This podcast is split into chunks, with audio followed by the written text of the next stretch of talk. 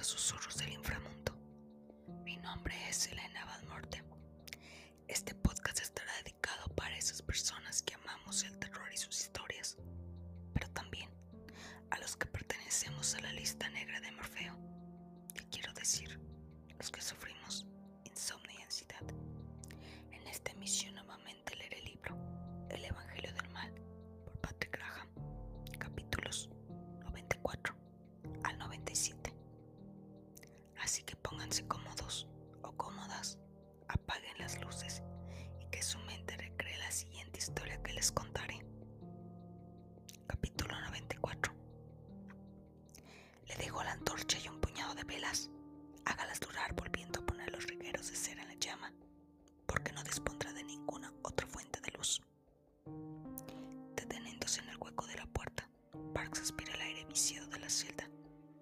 Se vuelve hacia la religiosa.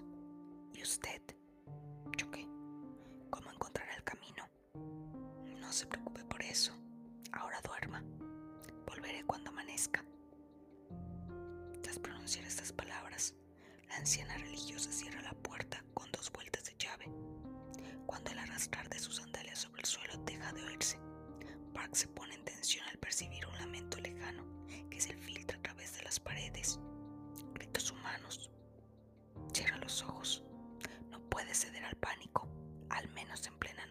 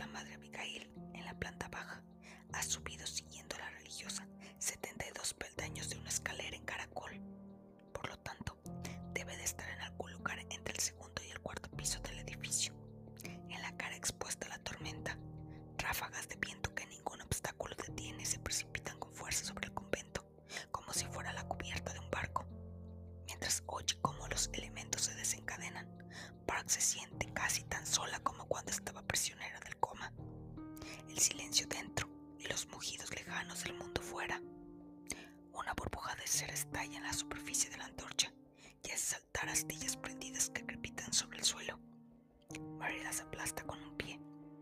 Después levanta la antorcha y examina lo que será su refugio hasta el final de la tormenta. Las paredes están hechas con bloque de granito encalados, donde han atornillado una hilera de percheros de hierro. Una cruz potenzada, medio borrada por innumerables pisadas, está pintada en el suelo. Una cruz azafrán y oro, símbolo de las recoletas. Parks se queda inmóvil en el centro. Al fondo de la celda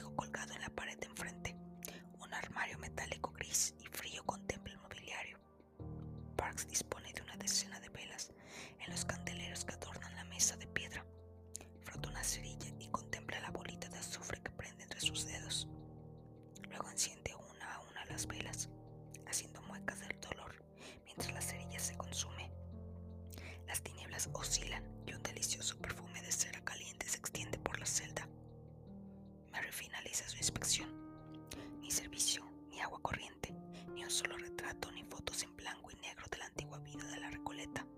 Ningún recuerdo de lo que era antes de tomar los hábitos. Como si su memoria hubiera sido borrada cuando las puertas del convento se cerraron a su espalda. La joven examina el calendario clavado en la pared, uno de esos cuyas páginas se arrancan para pasar al día siguiente. Sábado 16 de diciembre, fecha de la muerte de la Recoleta.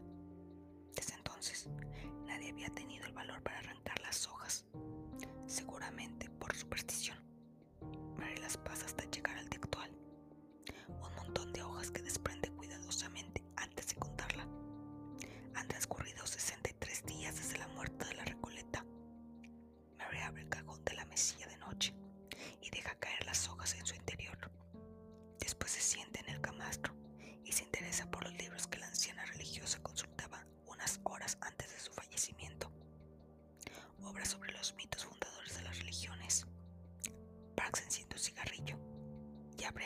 abre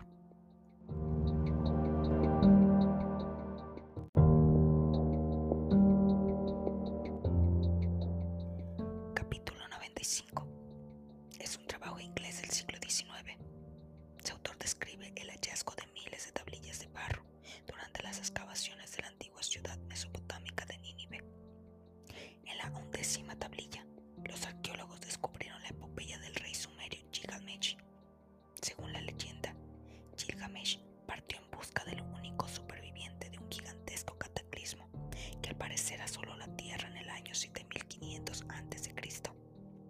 Unas lluvias torrenciales que provocaron el desbordamiento de los mares y los océanos. También, según las tablillas de Nínive,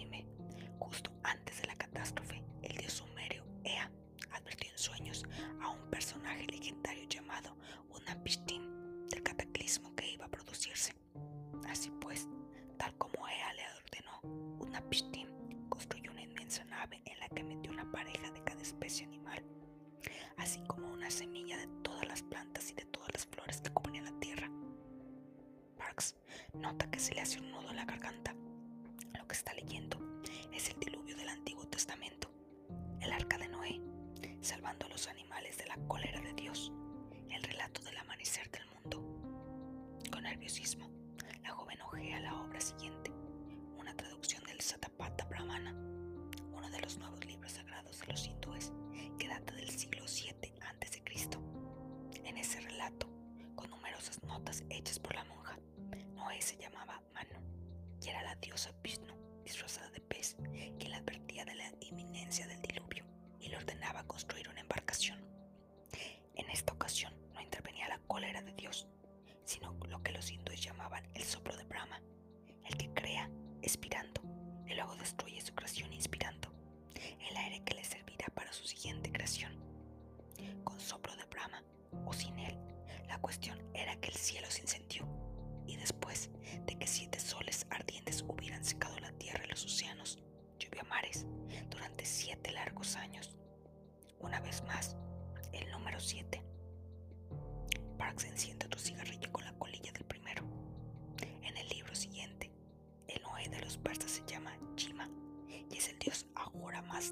Quien le advierte de la inminencia del peligro. Jima se refugia entonces en una fortaleza con los mejores hombres, los animales más hermosos y las plantas más generosas.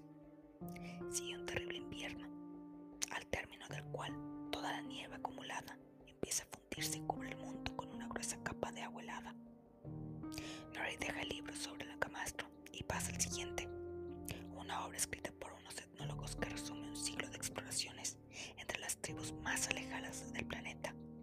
En todas partes, desde los grandes desiertos australianos hasta las selvas más espesas del continente sudamericano, había encontrado el relato de un diluvio que se remontaba varios siglos antes del nacimiento de Jesús, como si las culturas más arcaicas hubieran sufrido una catástrofe que se había hecho legendaria, pero que se había producido realmente en tiempos inmemoriales.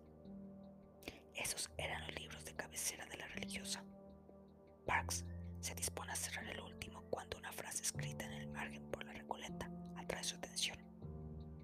El sin nombre vuelve. El sin nombre siempre vuelve. Creemos que ha muerto, pero vuelve.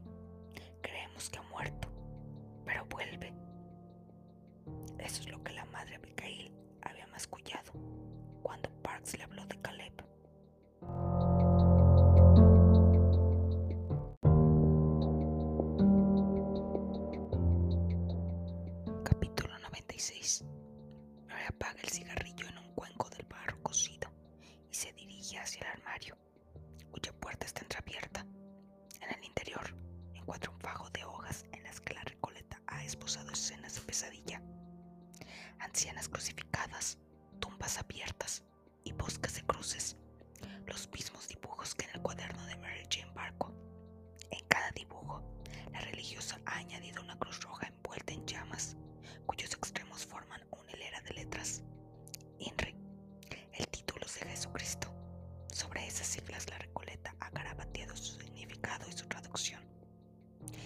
Rex Infernorum. Este es Janus, el rey de los infiernos. Park siente que la angustia invade su corazón. Eso es lo que significaban los tatuajes de Caleb. No Jesús, Hijo de Dios, sino Janus, su doble, al mando de los infiernos, el sin nombre. La joven se dispone a cerrar el armario cuando ve en el suelo unas marcas de desgaste que parten de las patas del armario y vuelven a ellas, como si el mueble hubiera sido desplazado numerosas veces para luego ser dejado exactamente en el mismo lugar. Siempre el mismo movimiento, incesantemente repetido. Arqueando el cuerpo contra la pared, Parks empuja el armario hasta que las patas llegan al final de las marcas. Después examina el trozo de pared que acaba de dejar al descubierto. Es granito. Sus asperezas rascan la superficie de la palma de sus manos. Superficie distinta. Barry va a buscar una vela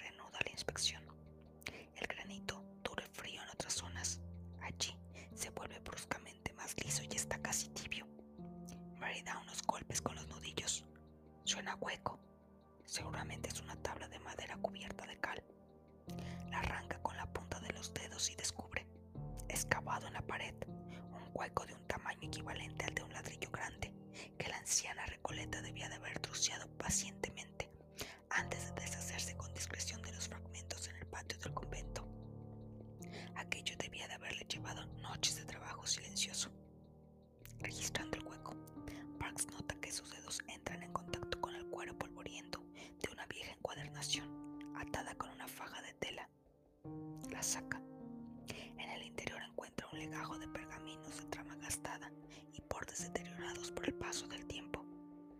La joven los dispone sobre la mesa de piedra y acerca un candelero para iluminarlos sin correr el riesgo de chamuscar su superficie. Después se sienta en el taburete y comienza a leer en voz baja aquellas líneas. Las palabras escritas con pluma parecen danzar ante sus ojos.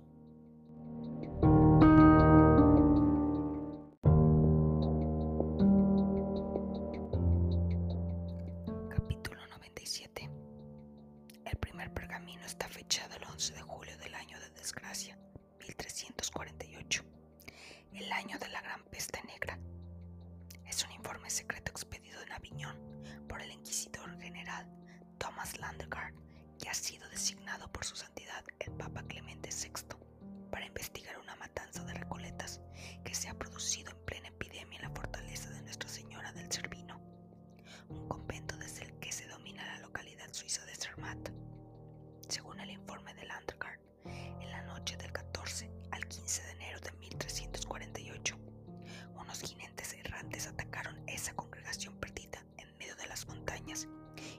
aquellas infelices fueron torturadas y destripadas con excepción de una. Una anciana recoleta que consiguió huir llevándose un manuscrito muy antiguo, el Evangelio de Satán. Parks abre los ojos como platos, a juzgar por lo que dice el inquisidor. Los jinetes mataron a las religiosas del Cervino, precisamente para hacerse con ese manuscrito. Mismo evangelio que Caleb intentó recuperar asesinando a las recoletas durante su demencial recorrido por África y Estados Unidos.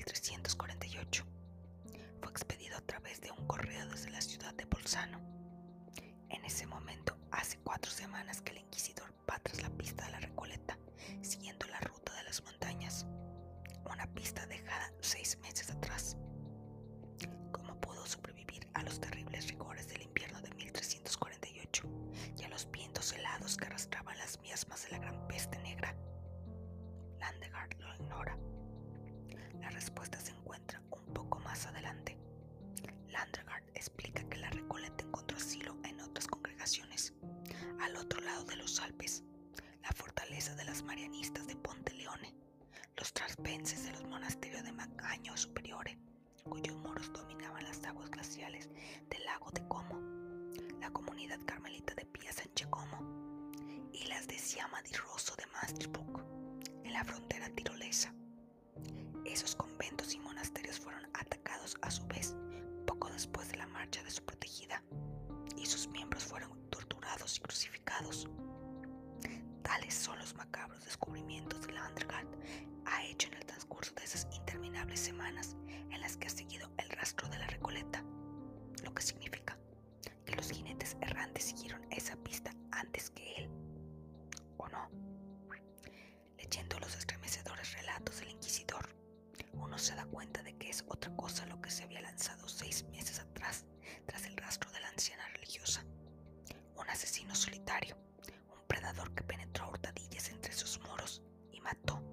noche tras noche a los miembros de esas congregaciones. Un monje o algo innombrable que se metió bajo el santo sayal. Parks vuelve unas líneas atrás para asegurarse que lo que acaba de, de leer no se lo había dictado su imaginación. Sí, un monje.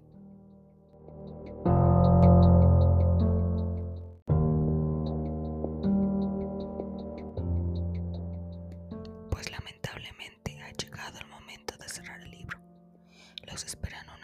una nueva emisión del